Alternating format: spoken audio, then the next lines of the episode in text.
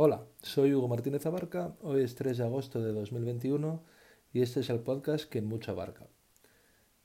Ayer se reunieron Pedro Sánchez y Pedro Aragonés. Es una obviedad que eso es bueno, ¿no?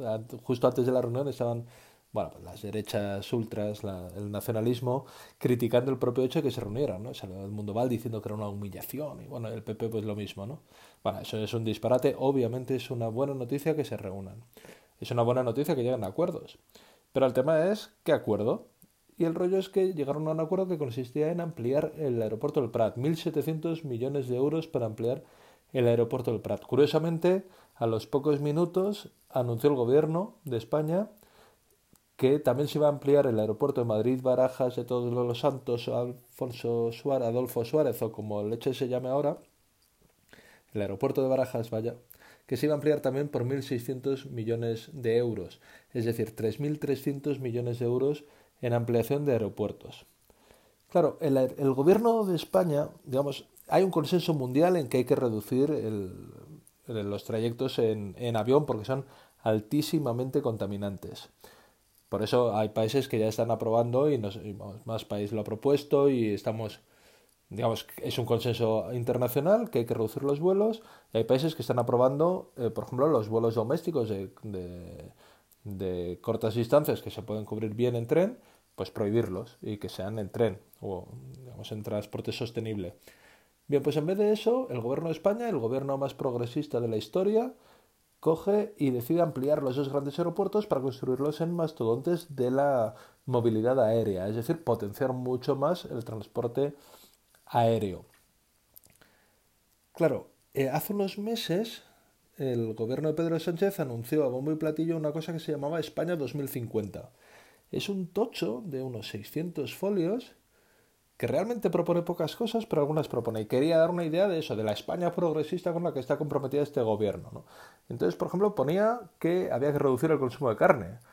Pero cuando alguien insinúa que hay que hacer una campaña de comunicación a favor de la reducción del consumo de carne, coge Pedro Sánchez y dice la cuñadez esta, que es más propia de Almeida, de, un político torrente, de que em, a mí donde se ponga el chuletón poco hecho, perdón, al punto, eso es insuperable.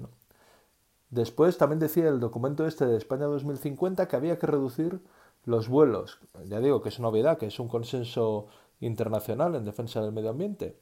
Pero claro, a la hora de la verdad lo primero que hacen es ampliar muchísimo los dos grandes aeropuertos de España, con lo cual están potenciando los vuelos.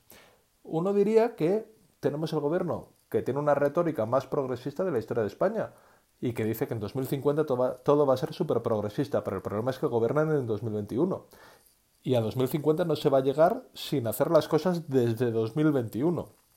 El reto de combatir el cambio climático no se resuelve haciendo las cosas bien justo el año 2049. El reto, es muy ambicioso y exige desde ya mismo tomar medidas. entonces las primeras medidas que están tomando son en dirección radicalmente en contraria. 2050 es papel mojado si no se empiezan a tomar las medidas en 2021.